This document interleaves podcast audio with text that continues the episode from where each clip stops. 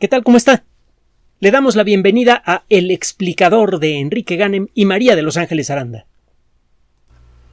La presentación de la primera teoría verificable que pretendía explicar la evolución de los seres vivos causó una sensación enorme en la eh, Inglaterra victoriana. El, el libro de Darwin estaba escrito para el público en general y hemos comentado que Darwin no inició su carrera como científico, sino como teólogo. Realmente, en muchos sentidos, eh, fue un científico aficionado y se nota en eh, algunos de sus escritos. Con el paso de los años se volvió, desde luego, muy formal para reportar su trabajo, pero los primeros trabajos de impacto público eh, parecen más libros de divulgación con un lenguaje un poquito formal, pero son libros de divulgación, que libros científicos, que textos científicos. El caso es que cuando salió el libro, ya se había corrido el run run por allí de que Darwin demostraba que los simios eh, eran nuestros ancestros remotos. Esto desde luego causó un revuelo tremendo. lo habría causado en cualquier ambiente, en la Europa victoriana, bueno, en, en la Inglaterra victoriana, pues imagínense. El caso es que el libro se agotó la primera edición el primer día que fue presentada en, las librerías y de entonces para acá este libro ha causado más revuelo que la mayoría de los libros científicos que han sido escritos desde Galileo para acá. Hay muchos trabajos científicos que han tenido un impacto brutal, increíble en nuestras vidas.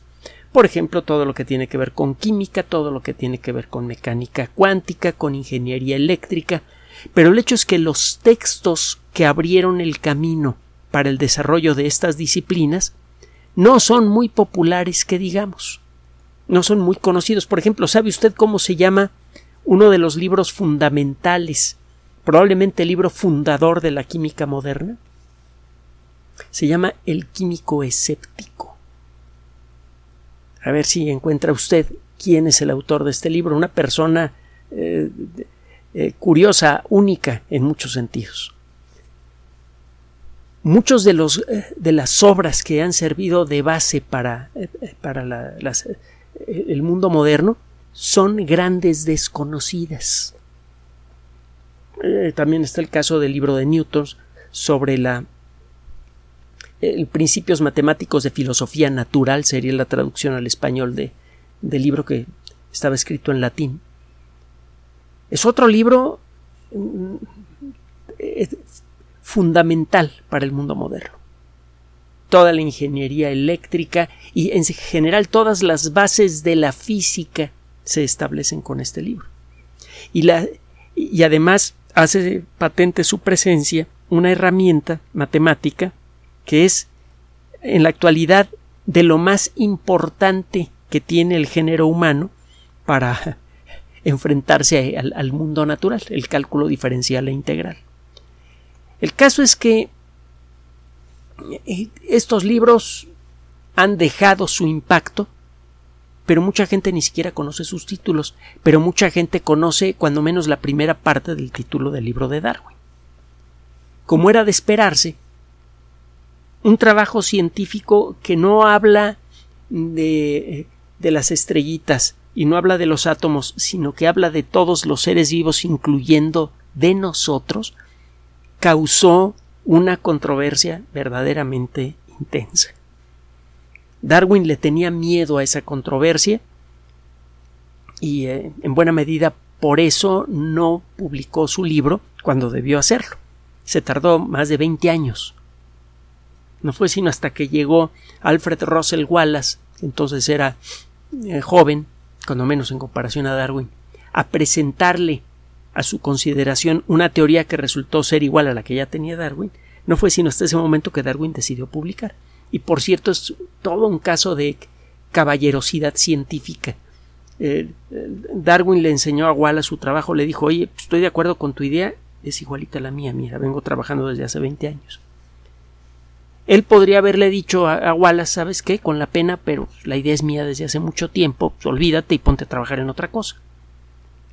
Lo que hizo Darwin fue decirle, oye, vamos a presentar esta teoría juntos. En, la misma sesión académica, yo presento mi trabajo y tú presentas el tuyo. Y acordamos eh, darnos los créditos correspondientes, porque la idea real, realmente yo la empecé a trabajar antes, pero tú no lo sabías, tú llegaste a la misma idea y yo creo que estás en lo correcto. Y fue así se hizo y así se consideró en su momento, que era un, acto de, de decencia, de honestidad.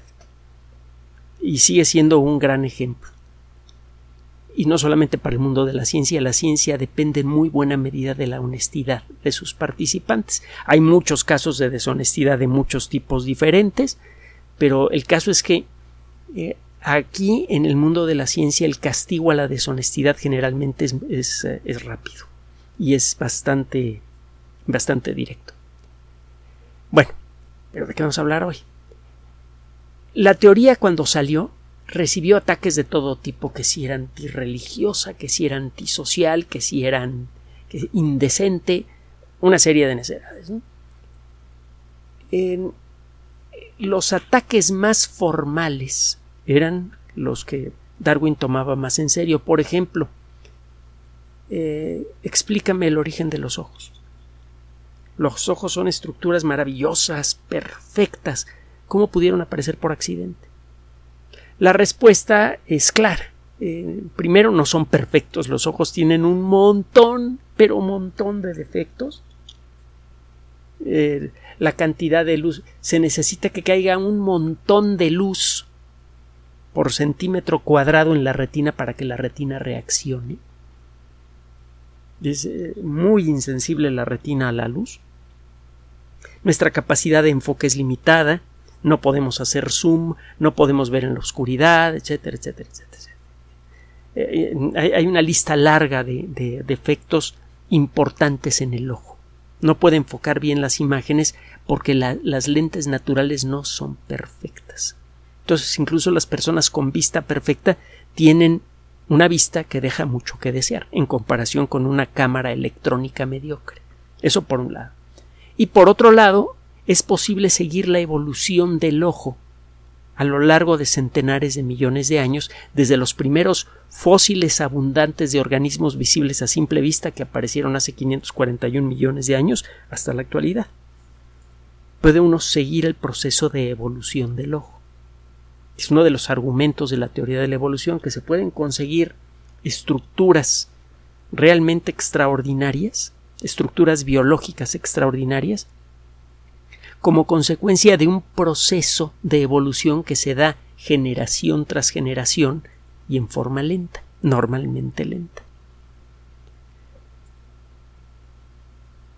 De los acertijos que tenían que enfrentar Darwin y otras personas que proponían teorías de la evolución de la vida, incluso antes que Darwin, de los acertijos que, frecuentemente les, les presentaban a los autores de teorías de evolución, eh, hay uno en particular que era especialmente molesto.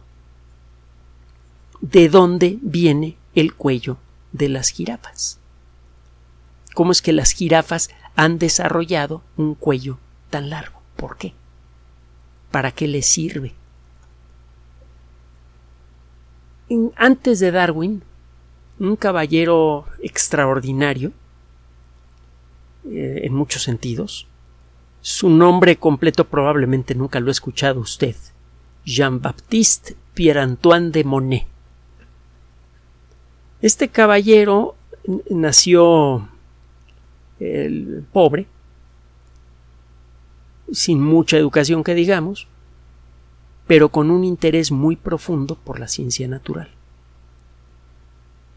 Él nació en el norte de Francia, eh, era el, hijo número once de una familia católica que había sido aristocrática pero que había empobrecido mucho. Los miembros de, la familia, cuando menos los masculinos, habían servido en el ejército.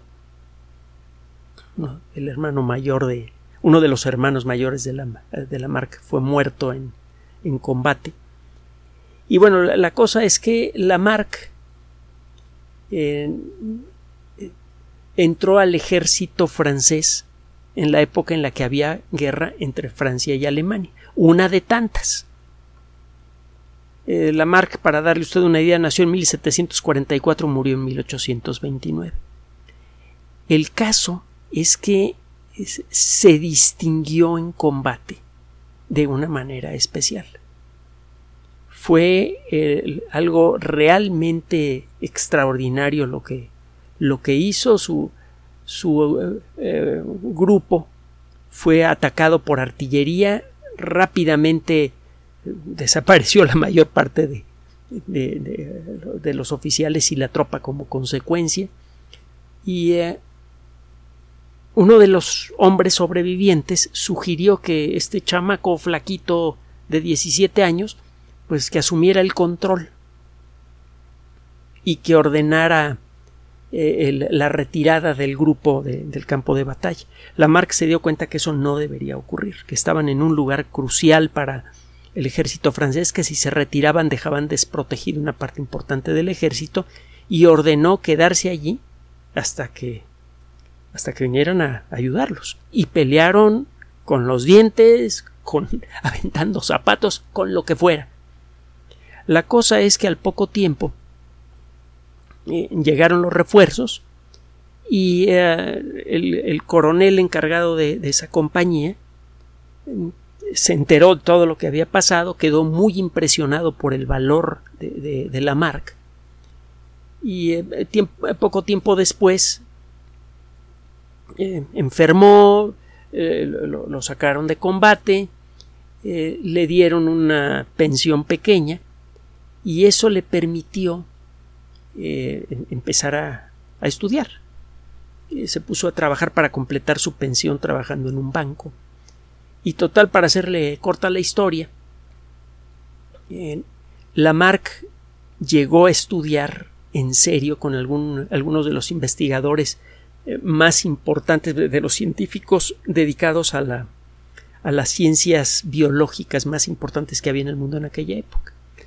Entre ellos eh, Georges Louis Leclerc, el conde de Buffon. Todo el mundo habla de Buffon y va a encontrar usted muchas referencias a Buffon en, eh, la literatura sobre la historia de la biología. Es un tipazo. Y eh, el caso es que eh, Lamarck se convirtió rápidamente en un investigador de primer nivel, empezó a recibir un buen sueldo y empezó a proponer una serie de teorías cada vez más eh, extraordinarias relacionadas con el mundo natural. Él es el autor de la primera teoría de la evolución de corte más o menos moderno. Ha habido varios intentos por explicar la evolución de la vida desde antes de la marca.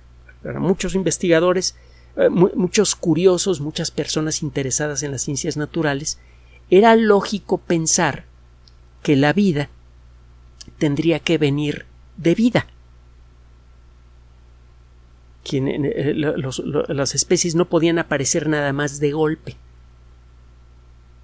Y eh, pues muchas personas llegaron a proponer distintas teorías sobre la evolución de la vida. Lamarck propone una teoría eh, que en aquella época estaba bien presentada. Era una teoría que en principio podía ponerse a prueba. Uno de los argumentos centrales de Lamarck es que las jirafas desarrollaron ese cuello tan largo como consecuencia de su necesidad de alimentarse. Lamarck decía los ancestros de las jirafas seguramente tenían el cuello corto y comían pasto. Solo que en los lugares donde vivieron probablemente el pasto comenzó a desaparecer, en su lugar quedaron grandes árboles, árboles que crecían cada vez más, y eso obligaba a las jirafas a estirar su cuello para comer. Este esfuerzo por estirar el cuello hacía que los hijos de esas jirafas tuvieran el cuello un poquito más largo. Tarde o temprano, eso acabaría generando animales como la jirafa moderna. Esa era la propuesta de la marca.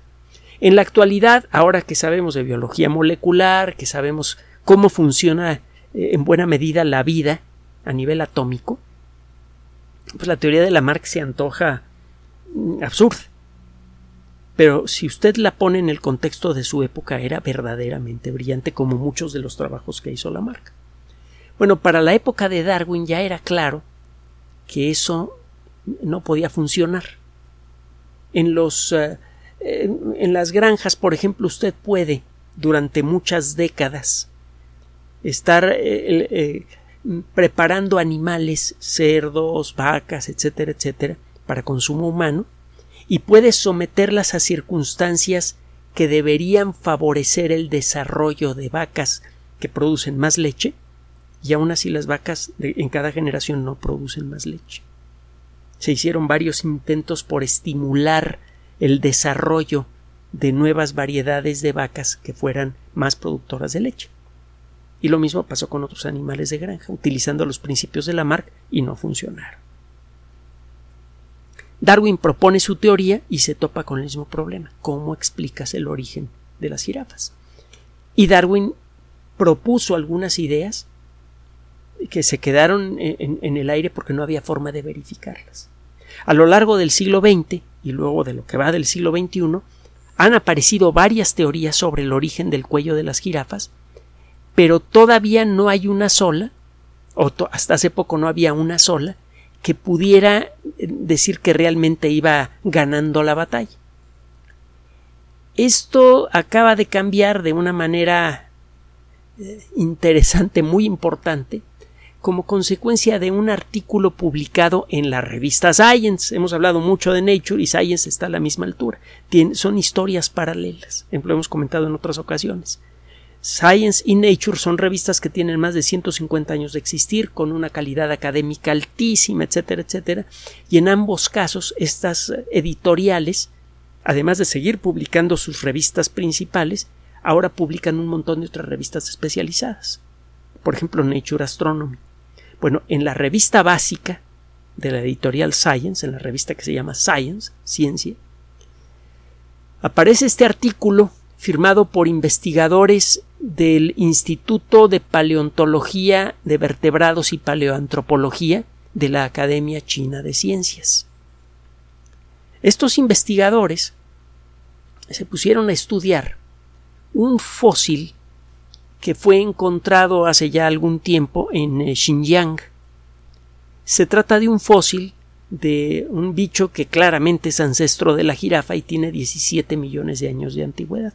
Se puede asegurar que es ancestro de la jirafa porque tiene el cuello alargado. Hay muchos detalles en su esqueleto, literalmente docenas de detalles, la forma de ciertos huesos, etcétera, que son únicos para las jirafas actuales y que existen en, eh, eh, en, este animal, en este fósil. Se trata de un animal mucho más pequeño con un cuello mucho más corto. El eh, bicho se llama Discokerix xieshi. Disco, así como la música, disco, y en la misma palabra K-E-R-Y-X. Discokerix xiesi. X-I-E-Z-H-I va a encontrar usted eh, comentarios en Internet y probablemente va a encontrar incluso la, liga del artículo original. El, eh, que por cierto cuesta. Eh, y bastante. bueno, el caso es que estos investigadores se pusieron a estudiar las estructuras óseas en el cuello de Discokerix que afortunadamente se conservaron. Es común, lo hemos comentado en otras ocasiones, que los fósiles sean destruidos parcialmente como parte del proceso de fosilización. Muchas veces lo único que encuentra usted de un tiranosaurio son sus dientes o fragmentos de hueso. Cuando esos fragmentos tienen eh, el tamaño suficiente y vienen del lugar apropiado del cuerpo del animal, usted puede entonces asegurar que ese hueso, aunque sea un pedacito, es de tiranosaurio. Hay muchos otros huesos pequeños o incluso medianos que no se han podido clasificar porque o no vienen de la parte apropiada del animal y por lo tanto no se pueden no se puede decidir a qué especie eh, corresponden o de plano esos huesos vienen de, eh, de un organismo que la ciencia todavía no reconoce. Bueno, ¿Qué onda con el disco Kerix? Ahí le va. En, esta historia, por cierto, reivindica parcialmente a la marca. Ya verá por qué. si usted estudia con ojos de biólogo a las jirafas, va a encontrar que los cuernitos que tienen las jirafas macho encima de su cabeza tienen una estructura ósea muy particular. va a encontrar usted eh, estructuras parecidas en los okapi machos y en fósiles de organismos que sabemos que están relacionados con el okapi y con, y con la jirafa. Estas estructuras se llaman osíconos. Son estructuras de hueso cubiertas con piel de forma mm, cónica. Eh, tienen eh, eh, algunas características muy particulares cuando se hacen cortes y se les ven al microscopio. son estructuras que se pueden identificar con facilidad cuando usted trabaja con el cráneo de un mamífero. Si usted encuentra esas características eh, y, sigue usted una. Eh, va palomeando una lista de verificación que tenga tales y tales características, usted puede decidir si ese animal tiene osíconos o no. Son estructuras muy, muy peculiares. Bueno, Discoquerix tiene osíconos. Eso eh, es, es, uno de los muchos puntos que han considerado los autores de este trabajo para considerar a Disco como un ancestro de las jirafas actuales. Y eh, eh, tenía, por cierto, un solo cuernito, no dos como en el caso de la jirafa, pero la estructura es la misma. Y eh, resulta que las vértebras del cuello son muy duras y además encajan una con otra de una manera bastante complicadita. Normalmente el punto de contacto entre dos vértebras es muy sencillito. En medio hay un disco hecho de un material suave que absorbe los golpes que pudiera recibir eh, en la cabeza el, eh, dueño del cráneo. En el caso de Discoquerix, la unión entre la cabeza y el, cuello y la unión de las vértebras que están en el cuello, de las vértebras cervicales, es la más compleja del mundo animal, cuando menos de los mamíferos. Si usted compara los extremos de las vértebras de Discoquerix y ve cómo engarzan una vértebra con otra, verá que el punto de contacto entre ambas es especialmente complicado. Es como si esas vértebras estuvieran, entre comillas, diseñadas para engranar una con otra y formar una estructura rígida cuando el animal lo quería. Cuando el animal enderezaba la cabeza y hacía el equivalente a encoger los hombros, las vértebras encajaban una con otra y formaban una estructura rígida, como si se tratara de un solo hueso, muy resistente. ¿Y para qué demonios quería Discoquerix esto?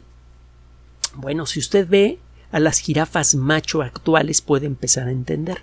Una de las teorías que se han propuesto para el origen del cuello largo de las jirafas es que estos cuellos se desarrollaron por la necesidad de competir por las hembras. Los machos utilizan sus largos cuellos y sus eh, hocíconos para darse golpes muy fuertes. No sé si ha visto luchar jirafas alguna vez y no le costará trabajo encontrar algo en YouTube ahora. Se dan de golpes con sus cuernos y utilizan el cuello largo para eh, hacer un movimiento de látigo fuerte que puede resultar muy eh, devastador. Si, eso, si, ese golpe se lo dan a otro animal, pueden causarle un daño importante. Bueno, el caso es que esto lo hacen los machos para luchar por las hembras. Y eh, sabemos ahora, con más de 150 años de contar con la teoría de la evolución, que aquellos factores que tienen que ver con la reproducción generalmente evolucionan muy rápido. La reproducción es fundamental para mantener funcionando a la vida del mundo. El proceso de reproducción es uno de los primeros elementos que debieron aparecer junto con los primeros seres vivos. Probablemente fue el primer elemento que tuvieron los primeros seres vivos, la capacidad de reproducirse. De otra manera, la vida nunca se habría convertido en lo que ahora es. De hecho, se habría extinguido rápidamente. El proceso de reproducción sexual apareció, híjole, no lo sabemos con exactitud, eh, se manejan cifras de entre 1.500 y 2.500 millones de años. Y, cada grupo ofrece eh, de investigación ofrece una cifra diferente según su criterio. Pero el caso es que tiene, eh, es muy viejo el proceso de reproducción sexual. Y este proceso de reproducción sexual, en el caso de organismos más avanzados, de organismos que tienen sistemas nerviosos, se manifiesta con un comportamiento eh, de competencia. Este comportamiento de competencia puede tomar muchos aspectos diferentes. Puede involucrar fuerza física, el darse de golpes, por ejemplo, los carneros que se dan de cabezazos. O puede involucrar el eh, impresionar más a una hembra, por ejemplo, los tilonorrincos. Son unas aves que encuentra usted en, en Australia y en otras zonas cercanas a Australia. Estos animalitos eh, han desarrollado danzas muy peculiares y además hacen nidos muy complicados, a veces coleccionan cosas de un solo color con la intención de impresionar a la hembra. Y gana el tilo, no el tilonorrinco que pega más feo o que pica más, eh, con, más eh, con más fuerza. Es muy raro que los tilonorrincos machos se vean siquiera, mucho menos que se lastimen. El tilonorrinco que entre comillas gana que logra reproducirse es aquel que hace el nido más espectacular. El caso es que el comportamiento competitivo para atraer a una hembra es algo que existe desde que existen los sistemas nerviosos y los primeros sistemas nerviosos se comenzaron a desarrollar hace quizá unos 600 millones de años, no lo sabemos con exactitud. Si la reproducción sexual tiene pues, como mínimo 1500 millones de años, significa que la mayor parte que, que ya, se, ya existía el proceso de reproducción sexual por mil millones de años antes que aparecieran los primeros sistemas nerviosos. Es claro que el sistema nervioso de todos los seres vivos se ha desarrollado bajo la nube, bajo la sombra de la sexualidad. Y esto es lo que genera en, eh, en aquellos organismos que tienen sistema nervioso el comportamiento reproductivo competitivo. Bueno, obviamente las jirafas lo tienen. Y ese comportamiento es principalmente con el combate con los cuellos y con los hociconos. El comportamiento competitivo reproductivo se hace más intenso en circunstancias difíciles cuando el ambiente es más ríspido, cuando hay menos alimento, cuando hay más riesgo de depredadores, etc., el comportamiento reproductivo tiende a hacerse más intenso. La época en la que vivió Discoquerix fue una época de deterioro ambiental rápido, de cambio ambiental rápido.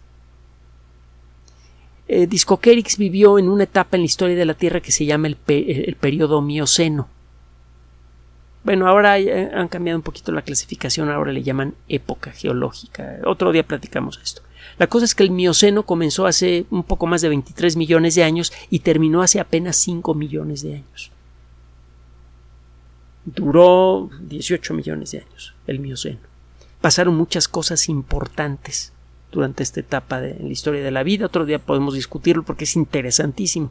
Este periodo geológico, por cierto, fue nombrado por el amigo y tocayo de Darwin, un geólogo escocés, que, bueno, pues, es geólogo por derecho propio, porque por sus estudios era abogado.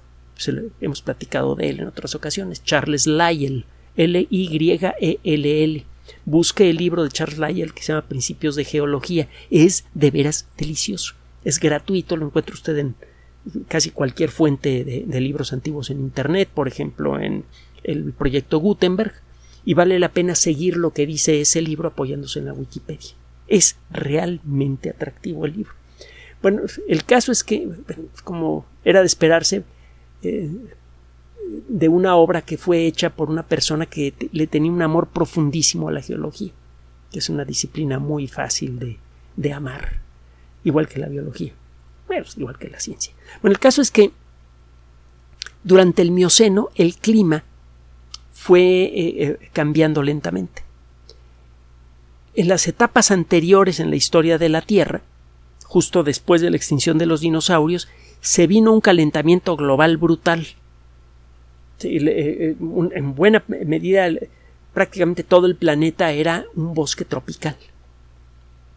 Para la época en la que vivió Discoquerix, ya estaba empezando eh, a cambiar un poco el clima en algunos lugares. La zona de Xinjiang, en donde vivió Disco Kerix, se estaba convirtiendo en algo parecido a lo que encuentra usted al sur de África. En una eh, eh, llanura rica en, en pastizales y con unos pocos árboles espinosos.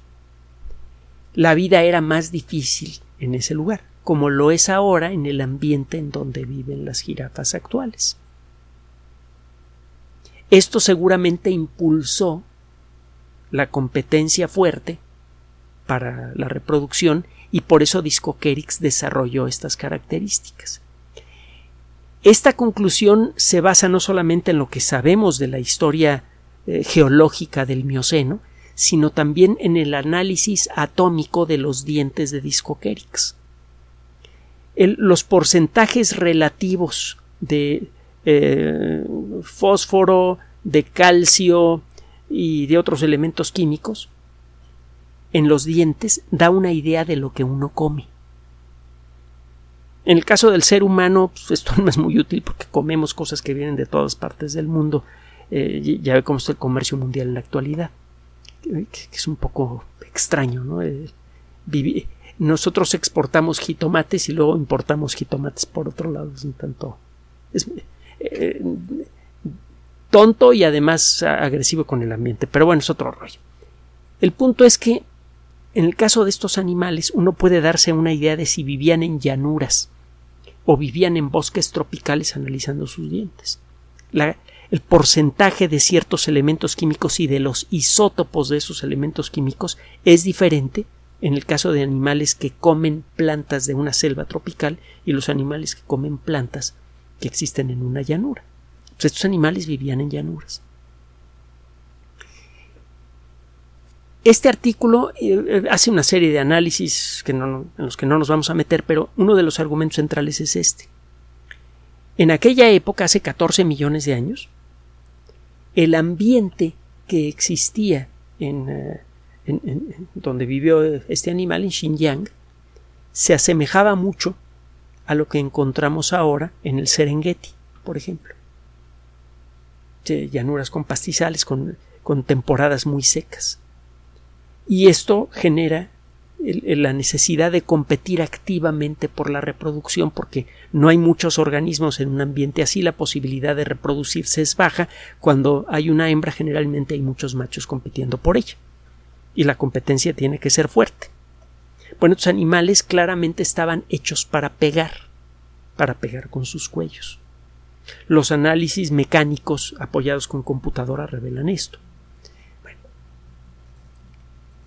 hace siete millones de años, la planicie eh, oriental de África, que está al sur, que es en donde está ahora Serengeti y todo esto, dejó de ser un ambiente eh, selvático para convertirse en lo que ahora es.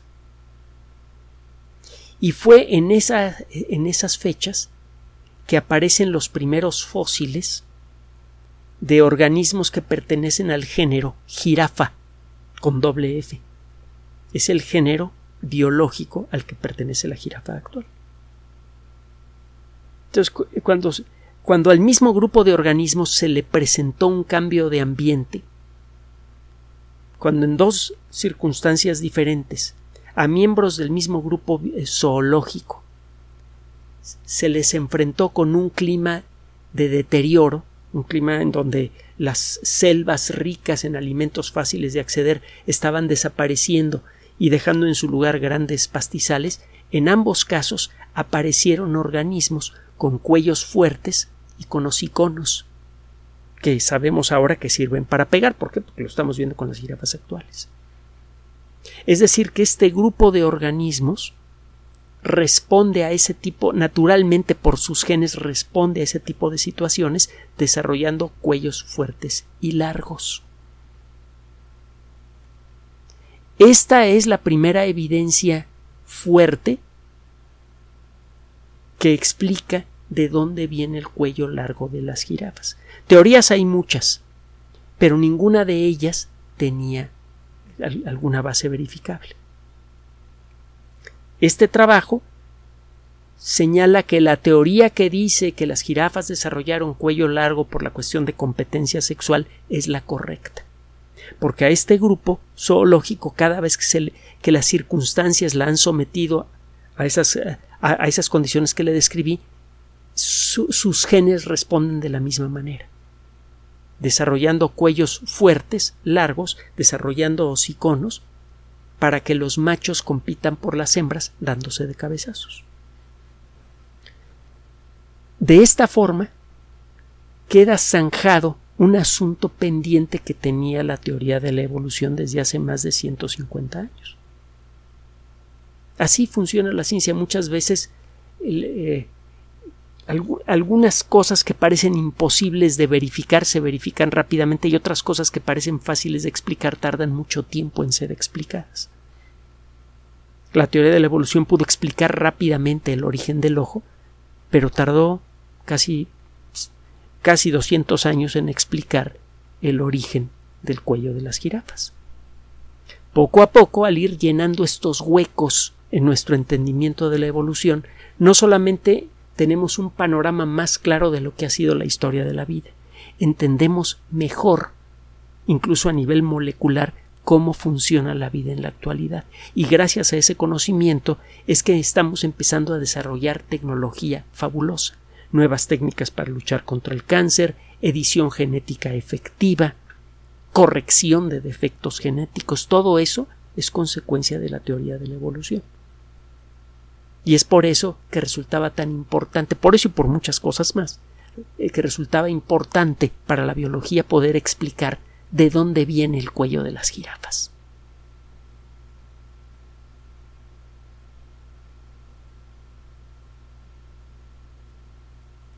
Gracias por su atención. Además de nuestro sitio electrónico www.alexplicador.net, por sugerencia suya tenemos abierto un espacio en Patreon el explicador Enrique Ganem y en PayPal el explicador patrocinio por los que gracias a su apoyo sostenemos este espacio. Puede usted descargar gratuitamente estos audios en formato MP3 en Spotify y en iTunes como El Explicador sitio oficial y en SoundCloud como El Explicador y con formato de video en YouTube en El Explicador sitio oficial. Recuerde nuestras redes sociales de siempre, Twitter Enrique-Ganem y en Facebook Enrique Ganem sitio oficial, El Explicador y los grupos que usted ya conoce. Finalmente, el explicador siempre somos María de Los Ángeles Aranda y Enrique Ganem. Gracias.